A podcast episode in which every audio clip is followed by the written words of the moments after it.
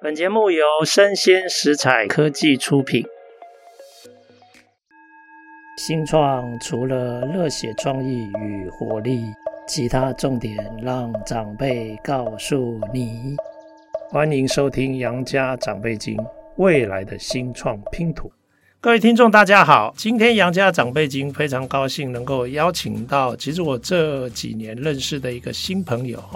因为我音乐界的朋友很少，所以当他一出来的时候，我就一直关注他在做的事哈。那他现在呃也走上创业的路哈。他就是张凯特，来，凯特跟各位听众打声招呼。呃，大家好，我是凯特。是，哎，凯特，我对你有很多的好奇哈。虽然认识你是在文策院的新创加速器，可是都没有机会听你好好诉说自己的故事哈。我想先跟你请教一下。你在创业之前，你是学什么做什么？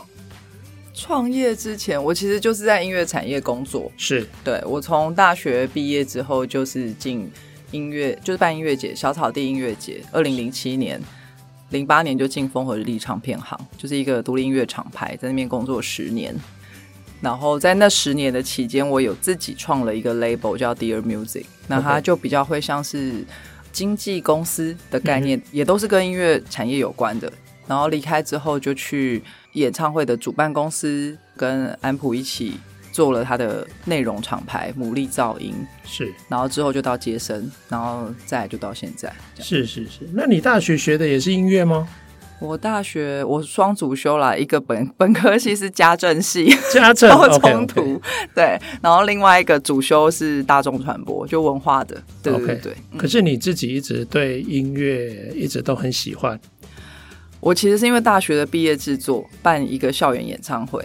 哦，然后是因为这样，然后一开始写那个毕业制作的案子写得很大，是，就是大学生那时候比较无忧，然后比较天真，就是觉得。我们想要办一个慈善的演唱会，所以我们也不扣什么成本，我们就是反正所有的收票务收入，我们就全部捐出去。是，然后那个时候筹备的整个过程里，就是很辗转就认识了呃自然卷乐团，就是都创作乐团苏打绿、陈草这些。对对对所以是在那样的情况底下，毕业之后就也是因为他们的引荐，所以后来就进到这圈子工作。是，所以其实你本来就是这个领域的，算已经。有耕耘一段时间、从业一段时间的专业者了吗？嗯。那在这段期间，你其实还不止创过一次业哦。对，OK，好，了解。哎，那我想问说，你现在创业的这个品牌叫什么名字？呃，叫 Fantome。OK，Fantame，你可不可以跟我们介绍为什么取这个名字？呃，因为这个平台其实应该说，这个这个事业体主要是想要做是音乐人跟粉丝之间的，有点像是一个关系的经营的一个单位，所以它的名字是 Fan 就粉丝，然后再加 Intimate 就是一个亲密的，就是希望能够帮音乐人打造他们跟粉丝之间很亲密的社群跟互动这样子。那为什么要以这个为主题？你是在这些年来在这个领域里面看到什么样的痛点吗？嗯，对，因为其实我我自己那呃，应该说我在产业里面工作大概十五十六年，然后其实大概就是见证，就是比如说我们从二零零三零四年那个时候，台湾整个 indie label 很盛行，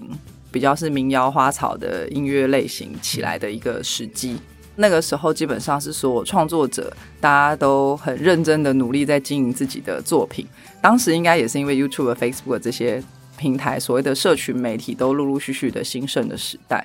那你就会发现说，其实台湾几乎所有的创作人，你去 Google 他们的名字，你都会发现他们第一个排行的东西都不是他们的官网，都是他们的 Facebook 或是他们的 IG，一直到现在，其实大部分也都是这样。那我们其实也都知道，这几年因为演算法的干扰，或者是其实大家的触及率，其实往往你经营在所谓这些平台上的粉丝那个数量，其实。对我而言是虚的啦，就是那个数字不是真实的，嗯，你不真的能 reach 得到他们。是，那独立音乐圈的资源其实很有限啊，我们也也没有那么多的钱去砸广告，那你就会慢慢的去思考说，那到底我可以怎么样去跟这些人产生比较直接的联系？对，所以最早最早一开始其实是从帮我自己合作的艺人叫黄玠去成立，用电子报系统去帮他创立了一个黄界国，一个虚拟的国度。其实从二零一六年经营到呃现在，他的国民大概也是一万五千多人哦。然后每一次发送电子报的开信率都非常的高。那这个东西其实我们在后续就是到二零二零年那个时候，我们办了一个国民大会的一个演唱会，就是我们设定了一场是国民限定专场，然后那个光我们自己在内部做表单的填填就是意愿调查，就已经知道我们两场 Legacy 就是两千人一定就是卖完了。等于我们根本不用花到那么多的行销预算，只要你愿意花比较长的时间跟这些粉丝进行比较深度的沟通跟互动，粉丝们也会在你需要他们的时候愿意站出来，实质的行动支持。所以大家也是因为这件事情的启发，就让我觉得说，哎，其实创作乐团或创作艺人在这个时代，其实真的需要花时间好好深度经营自己的粉丝，但并不是说不要去。接触新粉丝啊，而是我觉得应该要提醒大家，在经营自己的群众关系的时候，要有一个分层行销的思考，针对不同的族群，要用不同的素材跟沟通的逻辑，所以我们才想说，那我们就来成立这样子的一个单位，跟大家一起工作.这样子。Phantome 哪一年设立？Phantome 是二零，哎，今年是二零二三，二三哦，所以我们应该是二零二一年。底，二零二一哦，那个时候刚好 COVID nineteen。正在进行，对对对对对，大家都没办法表演，然后几乎所有创作者仰赖为生的演出形态就是演出，因为没办法演出，所以我们也没办法卖周边商品等等的，所以几乎所有的演出收入就锐减了七十趴，是。很高。那时候很多乐团大家都苦哈哈。是，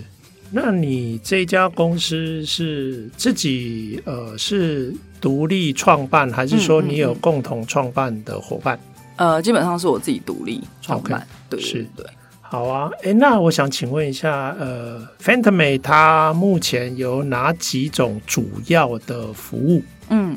我们现在主要第一个对一般人最容易理解，就是我们是音乐人电商平台。OK，音乐人电商平台。对，嗯、所以你可能在网络上面打 Phantome，会第一个出现的就是我们的电商平台的页面这样子。那对于音乐人而言，除了我们电商服务之外，还有帮他们协助他们做行销顾问的工作。那这个行销顾问的工作里面就有包含，比如说呃广告投放也有，然后有一个是我们跟另外一个。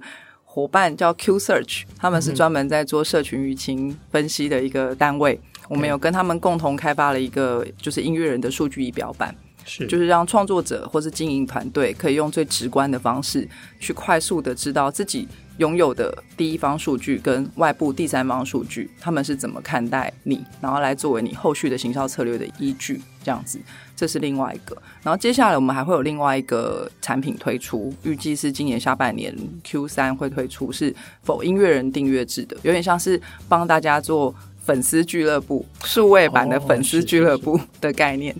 等于、哦、是数位社群、啊。对对对，okay, 但它但它是摆就是在音乐人自己的频道下，而不是我弄了一个 Facebook 让所有的人来这里。哦，对对对对，okay, okay, 我们我们想的是，对对，帮大家打造客制化的粉丝社群。是，那目前这个电商的这个部分，你们有多少使用者或是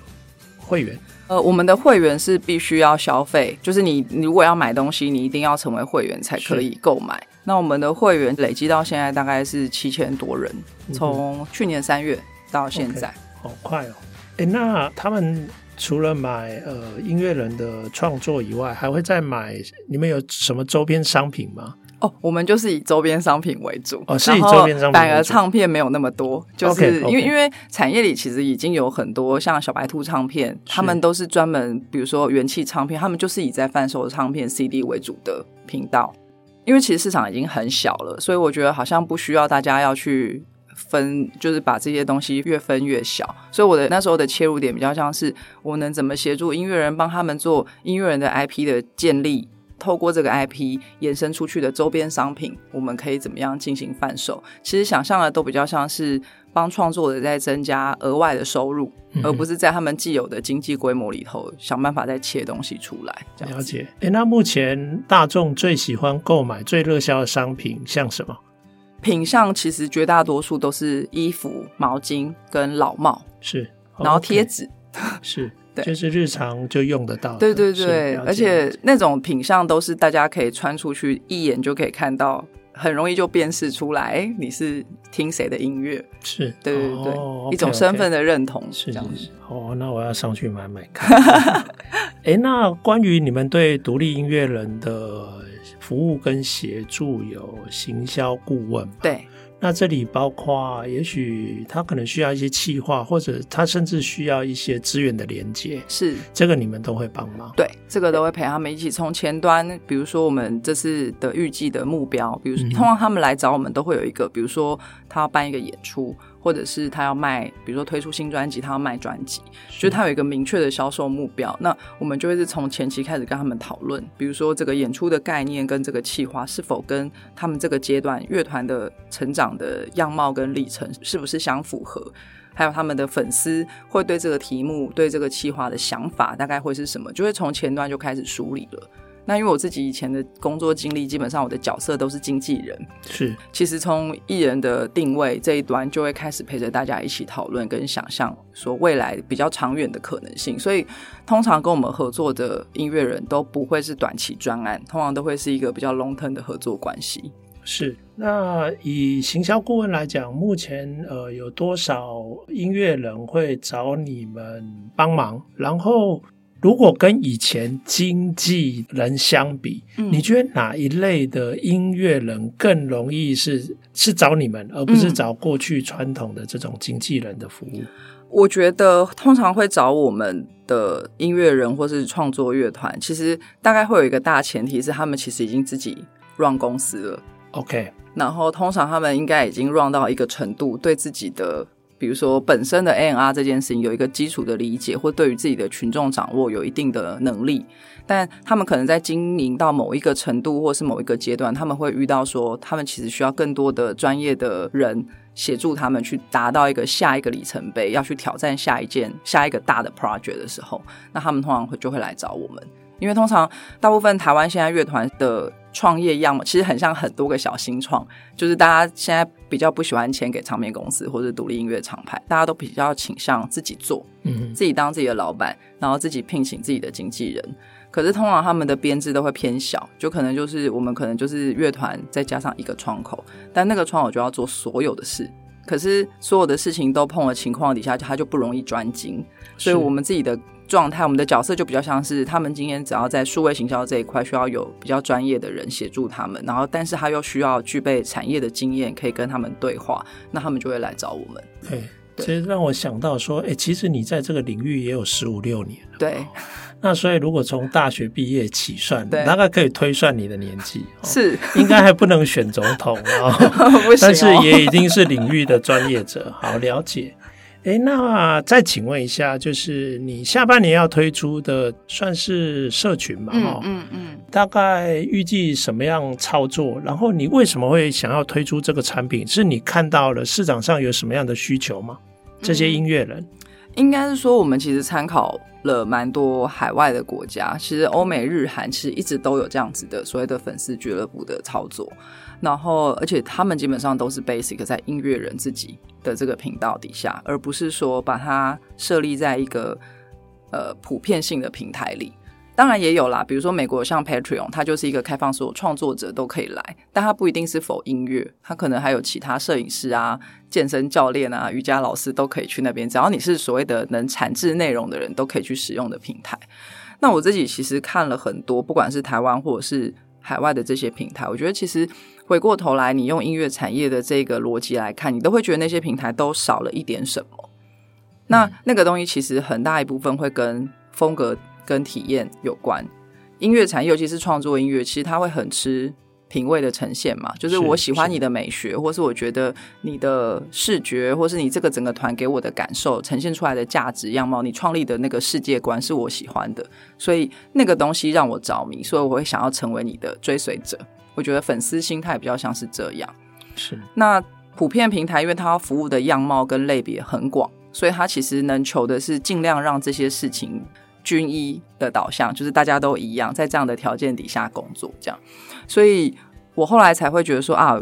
弄懂为什么海外的这些所谓的创作音乐人的粉丝团都是 basic 在自己底下的原因在这，嗯、是因为他们需要去营造出那样的东西。可目前台湾现阶段还没有类似的公司很专业的在处理这个事情，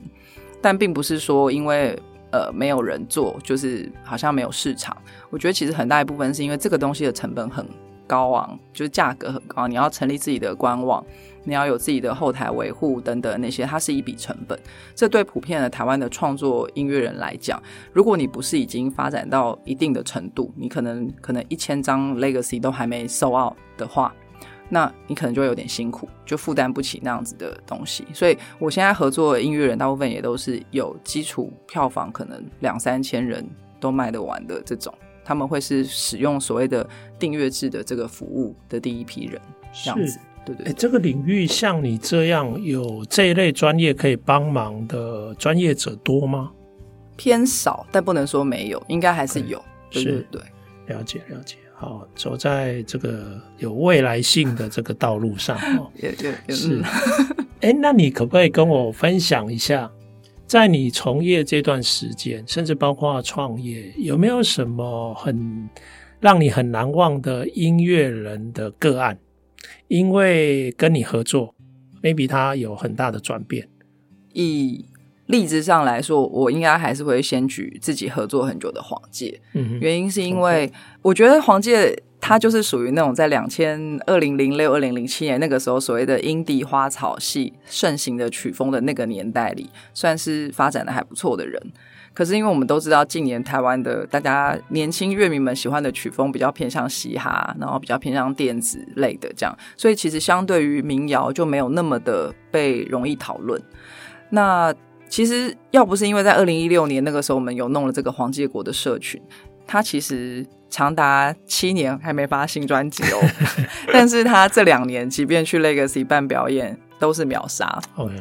其实我觉得这就是一个很明确的验证，就是你有好好的经营，而且那个成本其实并不高，他也算蛮用心的，所以他一个月就是寄两封信给他的粉丝，就是讲讲最近的近况什么的，然后写的很认真哦，每一封信都两千字起跳，然后歌迷也很喜欢，因为我发现现在年轻人电子信箱对他们来讲都只是一个拿来申请账号用的，其实不太会有人寄信给他们，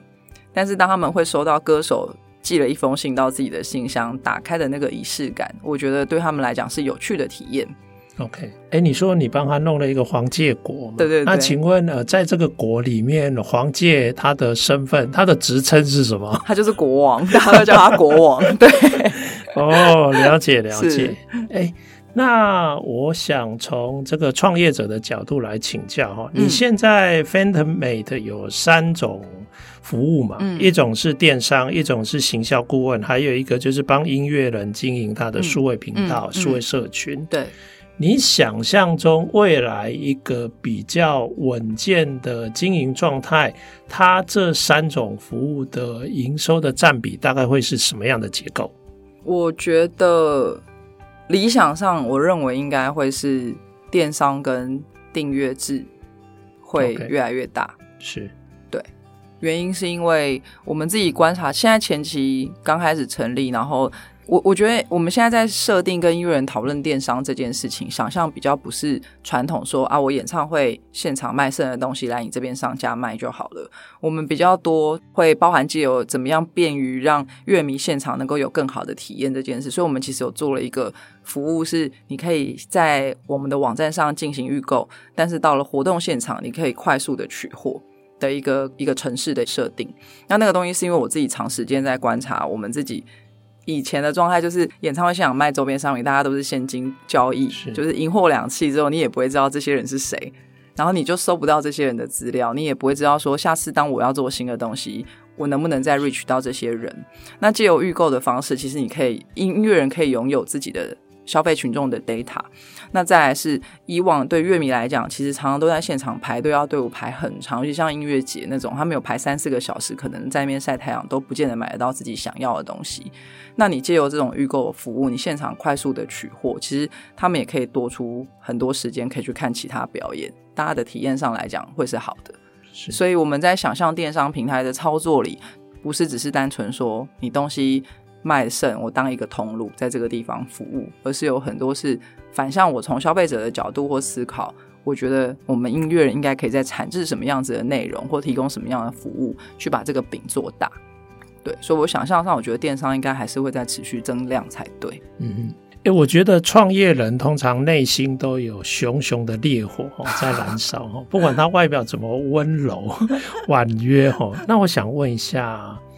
，Fentermate，假如这样一路一直做下去，你自己未来的一个愿景跟想象的画面是什么？你希望 Fentermate 可以变成什么样的公司，或者你可以创造为这个独立音乐界创造什么样的影响？好，我想象应该说，我其实很，我一个好朋友，他就是 Relab 的创办人，我觉得他们公司的这个模式挺好的，他们让公司的员工人数稳定维持在一定的可能 maybe 二三十个人左右。那因为我想象的事情也是，因为再大我可能也没办法。好好管理，毕竟我也不是多擅长这件事。然后我我想象的是小团队，但是大家的专业度是够的。然后我们可以，大家每个人都很能打，然后可以去做好，就是眼前我们可以做的事情。不要贪求多，因为我觉得一定会有更多的后期者看到我们在做这件事情。如果我们真的相信它是一个很不错的、很有未来的一个事业，那一定会有很多人加入。那我觉得。那也很好，因为我觉得其实这样就代表这个产业真的起来，有这些需求，不会是只有我们。所以想象上，我觉得我们还是就是专心的把眼前能做的事情做到极致，做到最好，然后陪音乐人长大。就对我来讲，这件事情其实我想的大概就是这样。是，了解了解。哎，你想象的这个二三十人的团队，他大概需要什么样的领域的专长？比如说，今天如果听了这集节目，有一些年轻人想要诶来接触 Fantom，然后看看有没有机会可以参与或实习或是什么样，你大概需要什么样的人才啊？哦，我觉得电商经营思维的人才，我觉得蛮重要的。然后数据有对于数据敏感度比较高的，当然工程师啊，我觉得这个也都很需要。因为我的想法比较是我们产业里面很多的创意人才。可是我觉得跟科技，尤其跟数位行销科技有关的人才，其实不那么多。但因为其实过去我有跟一些这些类别的朋友们，就是或是新创的老板们聊天，我发现其实他好像有一个进入的一个潜在一个进入的门槛，就是因为音乐产业本身就比较封闭，相对我们在找人才的时候都比较封闭，大家很容易是互相介绍进来的，他不太会像是开一零四在上面让大家就是面试就可以进来。所以其实真的有一些跟产业面孔比较不一样的人才，其实很难进到这个领域里。但因为我觉得也是因为这种封闭性，所以才会是我觉得现阶段我们应该要打破这件事。所以反而我现在公司在启用的员工，基本上大概我们我们现在总共大概六个人，